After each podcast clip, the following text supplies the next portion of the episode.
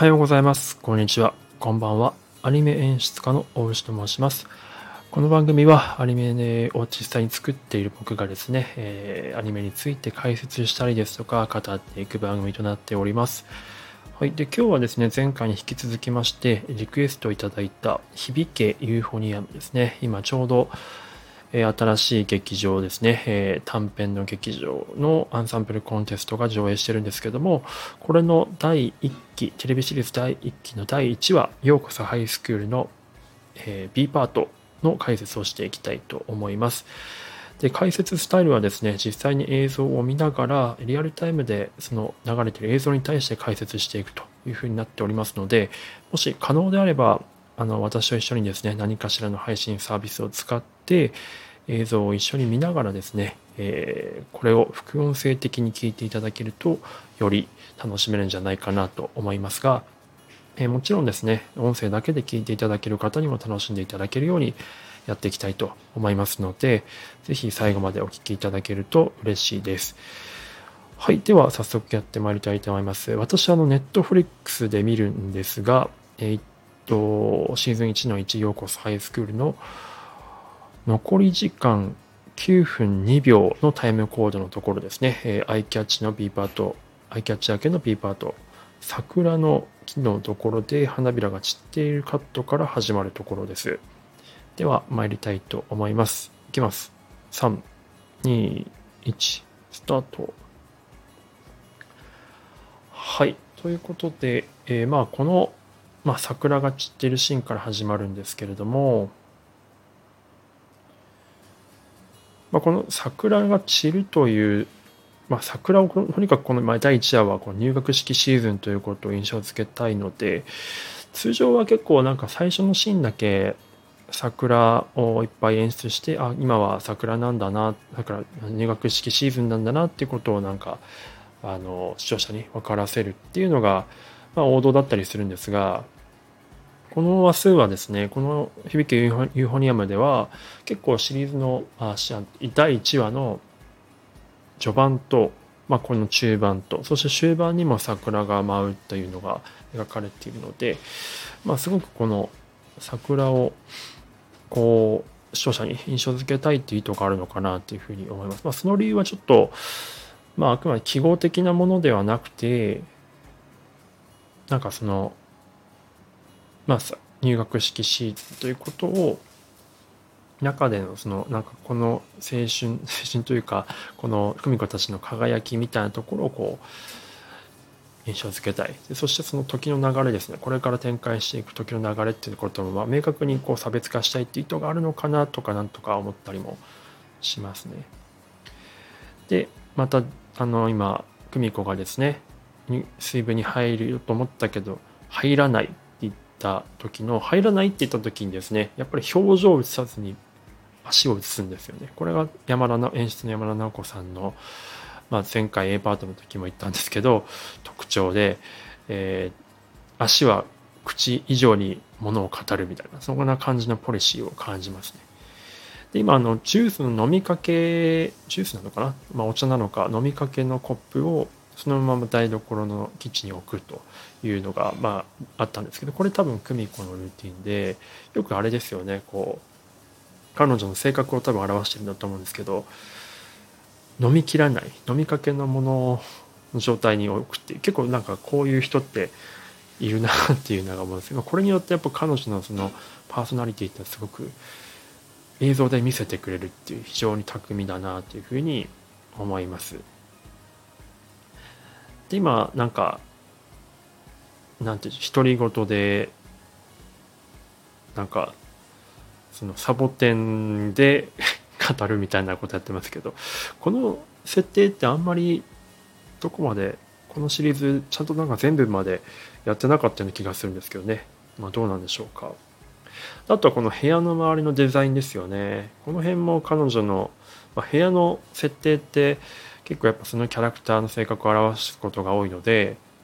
まあ、響けユーフォニアムに限らずですねどういうふうな部屋ものが部屋に置かれてるかとか、まあ、どういう部屋の配置なのかとかそういうところって結構こだわったりするのでまあこれに限らずですねいろんな作品でそういうところ注目していただけると、まあ、作り手のこだわりとかが見えてくるんじゃないかなと思います。はい、でそしてですね今場面変わりまして滝先生の初登場シーンですね。初登場シーンの滝先生のですね。あの出方が非常になんかなんて言うんでしょう。美少女キャラと同じような感じのワークになってるのが非常に面白いというか。最初後ろ姿から映してで横側を映して横側のところからカメラの方を振り向くというようなカット割りというかなったんですけどこれって結構あの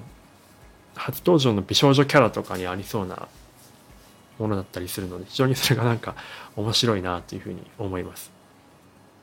まあ、顔を見たいな顔を見たいなって視聴者に読ませておいて顔をふっと、えー、カメラの方に向けるというような結構スタンダードな演出でしたね。はい。で、この音楽の使い方も非常にうまいなと思いますね。その、滝先生がスライドロック解除して、えー、地獄のオルフェが流れていく中で、えー、久美子が中学時代を思い出こして、中学時代にどういう思いで、えー、演奏していたかっていうところを回想にこの音楽をかぶせていき、えー、さらにそれを、まあ、滝先生がテープレコーダーで聴いてるっていうところのその2つの場面の軸が並行して描かれてるっていうところですね。でこの地獄のオルフェに込められた意味ってのは自分はちゃんと調べてないのでわからないんですけどおそらくこの後の久美子の決断とかそっちの方につながるような意味合いが多分あるんだろうなというふうに思います。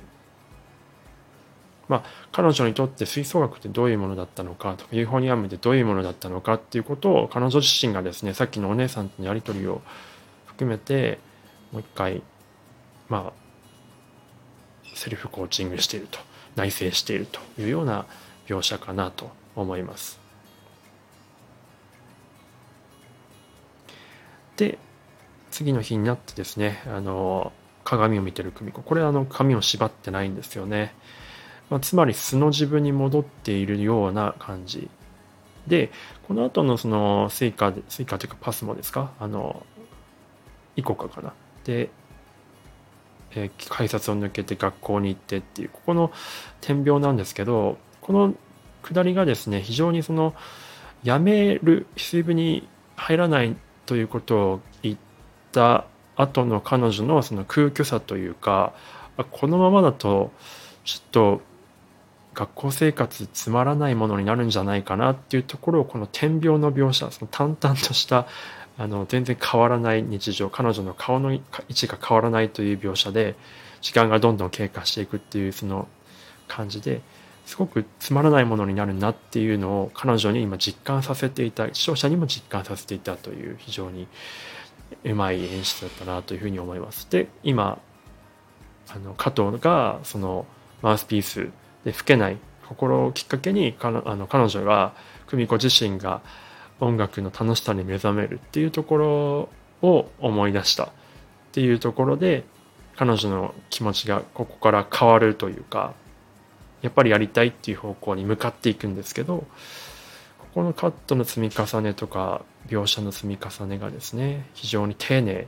です。で2人が一緒に入りませんかって改めて誘うところにこうパッとライトが当たっていてこれ組み込目線なんですよね。だからやろうとしている彼女から見てその2人が輝いている。それをきっかけにきっかけではないんですけどやっぱりやると。入社部に入りますと。やり,、ま、やらないって言って「はい」って答える「うん」あ「うん」って答えるところの「運はここポイントなんですけど足を映さないんですよね。顔のドアップでうんって言わせるっていうところなんですけど今まで彼女の本心は足で表現されていたんですが初めてここで彼女の本心が足じゃなくて顔で出すっていうところにすごくその彼女のやっぱり吹奏楽をやりたいんだっていう気持ちを表面に出したっていうところこれがこの明日の最後に示されるっていうところが非常にこうオチとして非常にまあ、個人的には素晴らしいなと思いますしカットの積み重ね。いや丁寧だったなずっと足で語らせてたけど最後は正面でやると。ずっと正面でやれないとかやるとかってやってたらやっぱ最後の決めの運も弱くなっちゃうんですよ。でなので最後の運をあ久美子吹奏楽やるんだなっていうのを伝えよりこう視聴者にグッと気持ちを持ってこさせるために今までずっと足で語らせてきたというところがですねいや非常にうまいなと思いますし非常に参考に勉強になるなというふうに思いますね。はい。ということで、